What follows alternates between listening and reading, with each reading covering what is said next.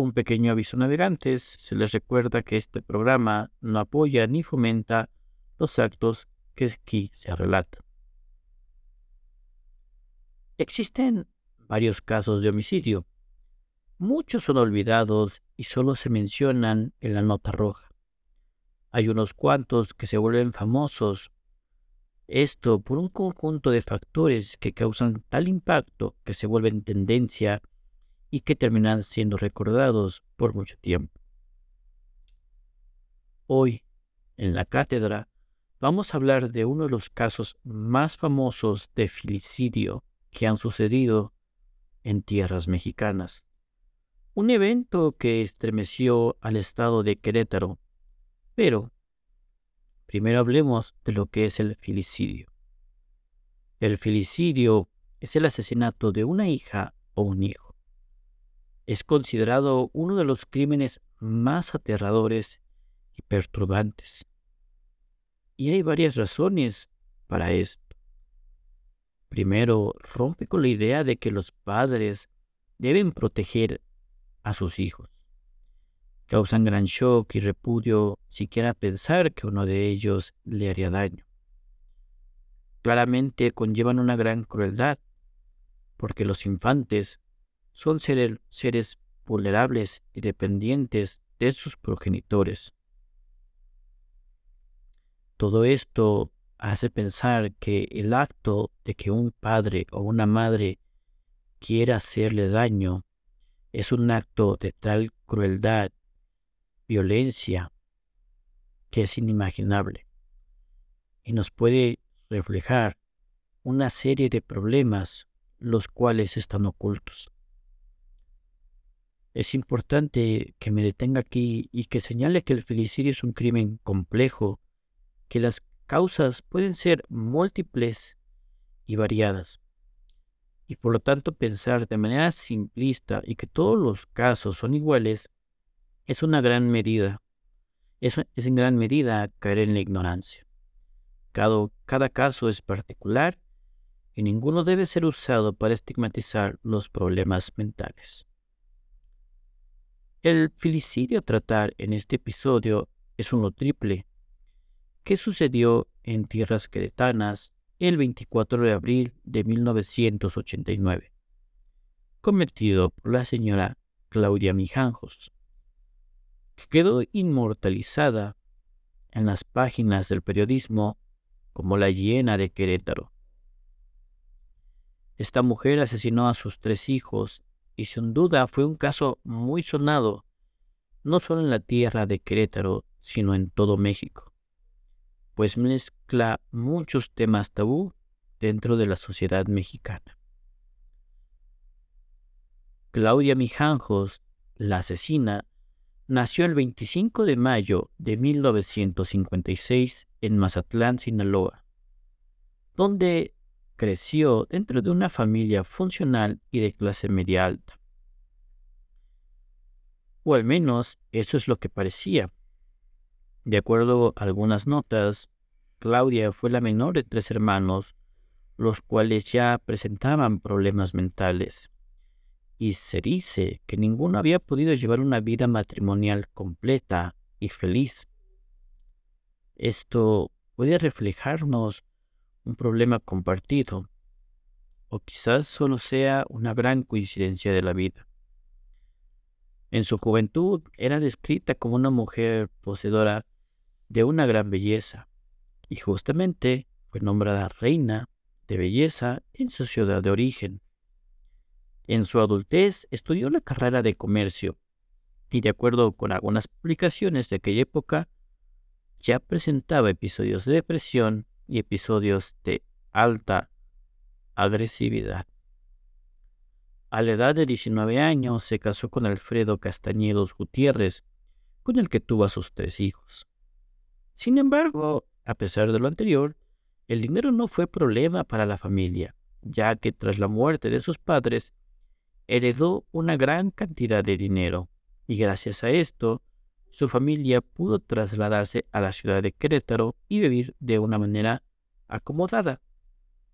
Allí, los niños serían inscritos en una escuela católica, donde Claudia tomaría el puesto de profesora de catecismo. Esto acrecentó los conflictos matrimoniales que ella tenía, pues se enamoró del padre asignado a la parroquia de la escuela. Tiempo después abriría una tienda de ropa exclusiva para damas en el centro de la ciudad. La gente que conocía a Claudia y a su familia pensaba que tenían una vida tranquila. A finales de la década de 1980, Claudia y su esposo Alfredo comenzaron a desarrollar problemas matrimoniales. Claudia empezó a manifestar signos de inestabilidad emocional. Esto contado por los propios familiares y amigos de Claudia. La pareja asistiría temporalmente a consejería matrimonial, pero la situación era insostenible y la pareja no logró la reconciliación, separándose el año de 1989. Tras el divorcio, Claudia lograría quedarse con la custodia de sus tres hijos. A la edad de 33 años, Claudia manifestó sus primeros ataques psicóticos. Se dice que estos ataques involucraron alucinaciones y que dejaron severamente afectada a Claudia. Ocho meses antes de los hechos, la madre de Claudia había muerto. Y ésta aseguraba que sus hermanos la habían matado. Durante todos esos meses, Claudia había tenido varios episodios de crisis en los que hablaba de brujería y donde aseguraba que tenía visiones de ángeles y demonios y le pedían cosas terribles, algunas más graves y otras tan simples como que tenía que estar con el padre de la escuela. Para cuando ocurrieron los hechos tenían seis meses de haberse separado nuevamente, y Claudia pasaba por una depresión profunda que la había tenido en cama por varios días. El 23 de abril de 1989, Alfredo había dejado a sus hijos a la casa de su ex esposa, pues habían pasado toda la tarde en el kermés de la escuela. Una vez en la casa, los pequeños entraron y los padres terminarían discutiendo de manera muy intensa. Al parecer todo porque el padre de los niños querría volver a estar juntos y claramente Claudia negaría cualquier intento de reconciliación. Tras la discusión, Claudia llevaría a sus hijos a la cama y se iría a acostar. Horas más tarde, el 24 de abril, alrededor de las 4 de la mañana, Claudia se despertaría. Según algunas declaraciones, escuchaba fuertes voces y éstas le decían que la ciudad entera había desaparecido y que todo Querétaro era un espíritu. La mujer entró en desesperación y marcó a su amiga Verónica Vázquez, quien al escuchar los desvaríos de su amiga trató de calmarla. Verónica le prometió que iría en la mañana para poder ayudarla, que descansara y que se fuera a dormir. Al finalizar la llamada, se levantó de la cama se vistió, fue a la cocina y tomó tres cuchillos. Alrededor de las cinco de la mañana despertó a su hijo y lo atacó. Esto fue de la siguiente manera.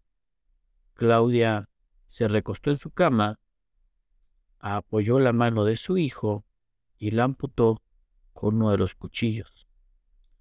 El pequeño despertó gritando, y esto provocaría que su hermana Claudia, de 11 años, fuera a revisar su cuarto.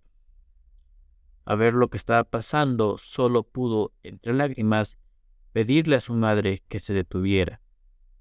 Su progenitora cambió de cuchillo y corrió para apuñalar a su propia hija, sacando y metiendo el cuchillo un total de seis veces. La pequeña, como pudo, salió de la habitación, suplicando piedad a su madre y que por favor parara. Los gritos de la menor despertaron a los vecinos, Unos ignoraron los gritos y otros tomaron la decisión de llamar a la policía. La pequeña Claudia corrió escaleras abajo fue perseguida por su madre. La menor caería desmayada en el comedor y su madre terminaría lo que había comenzado. Luego la arrastraría piso arriba y colocaría su cuerpo sin vida en el dormitorio principal. Finalmente Claudia tomaría el tercer cuchillo, entraría a la recámara de las niñas donde se encontraba su pequeña Ana, de nueve años, quien se había quedado en la cama escondida bajo las sábanas, incapaz de moverse por el miedo que le ocasionó escuchar a sus hermanos gritar. Ana sería apuñalada justo en su corazón. La madre arrastraría los cuerpos a su propia recámara y se lesionaría a sí misma, cortando sus muñecas. Sin embargo, estas heridas no cumplirían el intento de acabar con su propia vida, pues fueron superficiales y no pusieron en riesgo su vida.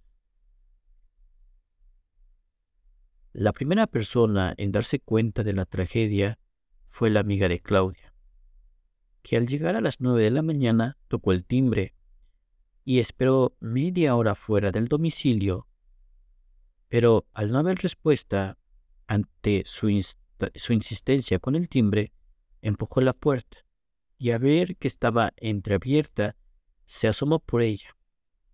Vio manchas de sangre en el piso y a Claudia al pie de la escalera con el vestido lleno de sangre. Verónica salió corriendo de la casa e inmediatamente daría aviso a la fuerza policíaca. Los policías que atendieron la llamada encontrarían una escena tétrica. El piso de la sala y las escaleras estaban manchadas de sangre, al igual que el pasillo entre la recámara principal, la recámara de Alfredo, la recámara de las niñas y el baño. Se dice que había entre 8 y 10 litros de sangre esparcidos por toda la casa. La puerta de la alcoba principal estaba entreabierta y lo que había dentro era una triste y aterradora escena al mismo nivel. Sobre una cama king size se encontraban los cuerpos sin vida de los tres niños en una fila cubiertos con una colcha de color naranja apilado uno sobre otro. Al lado de ellos se encontraba Claudia, con sus ropas manchadas de sangre y con ojos entreabiertos. En la esquina de la recámara, sobre un sillón, estaban dos cuchillos de cocina. El tercer cuchillo lo encontraron dentro de la recámara de las niñas, tirado en la alfombra y lleno de sangre. Los policías que habían respondido a la llamada pensaron que la mujer también se encontraba muerta. Pero el comandante Adolfo Durán, uno de los oficiales que entró a la casa, se dio cuenta que la mujer todavía estaba viva. Llamaron a la Cruz Roja y enseguida los socorristas trasladaron, la trasladaron a un hospital del IMSS, mientras que los cuerpos de los niños fueron llevados al servicio médico forense. Según los reportajes periodísticos de la época, Claudia Mijanjos no recordaba nada de lo ocurrido y desconocía el destino de sus hijos. Pensaba que estaban en el colegio. Se reportaba que la mujer deliraba en su estancia dentro del hospital. Pensaba que se encontraba haciendo el desayuno mientras sus hijos seguían dormidos en sus habitaciones. En un principio se creyó que alguien había ingresado a la casa y había atacado a la familia. Sin embargo, por la falta de señales de haber forzado la entrada y que las armas homicidas estaban dentro de la propia casa, se abandonó la teoría y se señaló al ex esposo, Alfredo, como el principal sospechoso. Pero se comprobó que él se había retirado de la casa antes de los hechos. De acuerdo con la información pericial, ese lunes 24 de abril, Claudia tenía cita con su psiquiatra para que le entregara una orden de internamiento, pues estaba diagnosticada con delirios severos. Y durante mucho tiempo, Claudia se había resistido al tratamiento. Una vez que Claudia se fue sometida a evaluaciones psiquiátricas después de haber cometido los asesinatos, se le diagnosticó psicosis orgánica y le detectaron un quiste en el, en el lóbulo temporal derecho, además de perturbación de la personalidad tipo paranoia. En sus primeras declaraciones, Claudia decía cosas sin sentido, como que el esposo de Vero le dijo que Mazatlán había desaparecido y que cuando se asomaba por la ventana, Querétaro estaba vacío. Además, decía que no sabía quién la había lesionado y aseguraba que las manchas en su ropa eran salsa de capsup. Tres días después, ella declaró que desde una semana antes se sentía muy rara. Como que yo no era yo. Me miraba al espejo y me veía con la carne con la carne podrida, descarnada. Veía por la ventana y que Querétaro estaba poblado por puros espíritus, por cuerpos ambulantes, que mis hijos estaban poseídos, que se iban a ser monstruos y tenía que acabar con ellos, tenía que terminar con todo y todo regresaría a la normalidad. Posteriormente, declaró que la voz de un hombre la obligó a cometer el crimen y aseguró que no era yo lo que, que lo hacía, era la voz de ese hombre que me ordenaba hacerlo. El daño que quisieron hacerme ya lo hicieron y la semana anterior escuché esa extraña voz. A lo mejor, a lo mejor fue producto de mi imaginación. La sociedad cretana solicitaba una sola cosa, y era que Claudia fuera sentenciada duramente. Sin embargo, por los diagnósticos que Claudia tenía, fue declarada inimputable. Esto implicaba que no se le podía aplicar una pena a Claudia. La inimputabilidad implica la ausencia de la capacidad de comprender que el acto va en contra del derecho o que siquiera es un acto ilícito. En este tipo de cuestiones, en este tipo de actos, no se aplica como tal la cárcel. Lo que se hace es aplicar alguna medida de seguridad. El propio psiquiatra que estaba a cargo del caso de Claudia declaró que se pudo determinar que en el momento del crimen no estaba en sus cabales y se declaró inimputable. A pesar del estado mental en el que se encontraba, se le dio la sentencia más alta que se puede otorgar en este tipo de situaciones. El viaje de reclusión de la hiena de Querétaro fue la siguiente. El 2 de mayo de 1989 se le dictó auto de formal prisión y Claudia estaría la mayor parte de su reclusión en el centro penal de Tepepan, Xochimilco, en la Ciudad de México en el sector psiquiátrico de la cárcel. Sería operada de la tiroides en el 2007 y el 24 de abril de 2019 fue puesta en libertad tras estar cerca de 28 años recluida. Fue recogida por una sobrina y se trasladaron a una residencia psiquiátrica. Y en la actualidad se desconoce el paradero de Claudia, la llena de Querétaro. En resumen, el caso de Claudia Mijanjos es una muestra del complejo entramado de factores influyen en la comisión de un delito. Si bien sus acciones fueron atroces y causaron un gran daño a su familia y a la sociedad queretana, las evaluaciones psiquiátricas demostraron que Claudia sufrió una serie de trastornos que afectaban su capacidad de discernimiento y su control sobre sus propias acciones. Aunque se le dio la sentencia más alta que se podía otorgar en su caso, la inimputabilidad de Claudia fue reconocida por las autoridades judiciales. Tras pasar casi 28 años recluida, fue puesta en libertad y se pudo hacer lo mejor que se puede hacer en estos casos, y es tener apoyo psiquiátrico. Este caso nos muestra la importancia de entender la complejidad de las condiciones psicológicas y sociales que pueden llevar a una persona a cometer un delito.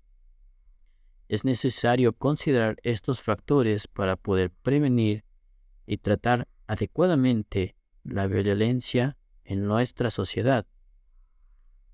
Me despido no sin antes recordarles que aprender de los sucesos más oscuros de la historia nos permite entender los errores cometidos y mejorar nuestro futuro. Hasta pronto.